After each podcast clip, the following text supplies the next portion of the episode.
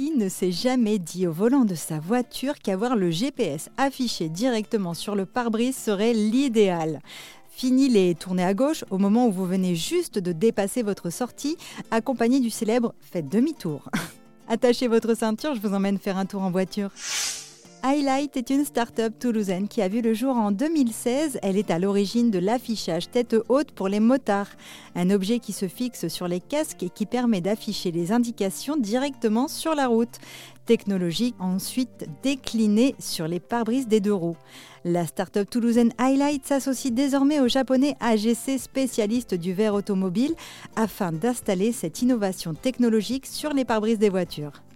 L'idée est de pouvoir afficher en temps réel les éléments primordiaux lors de votre conduite, les sorties à prendre lorsque votre GPS est activé, la vitesse à laquelle vous roulez, mais également la vitesse à laquelle la route est limitée.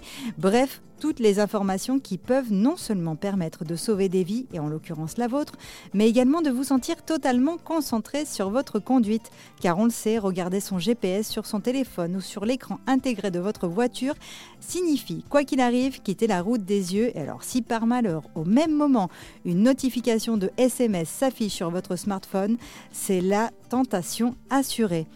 L'idée est donc de créer une réalité augmentée qui serait produite de série sur les voitures. Le pare-brise est alors transformé en écran virtuel et des informations peuvent être projetées jusqu'à 50 mètres de distance par rapport au conducteur qui pourra même les lire en portant des lunettes de soleil.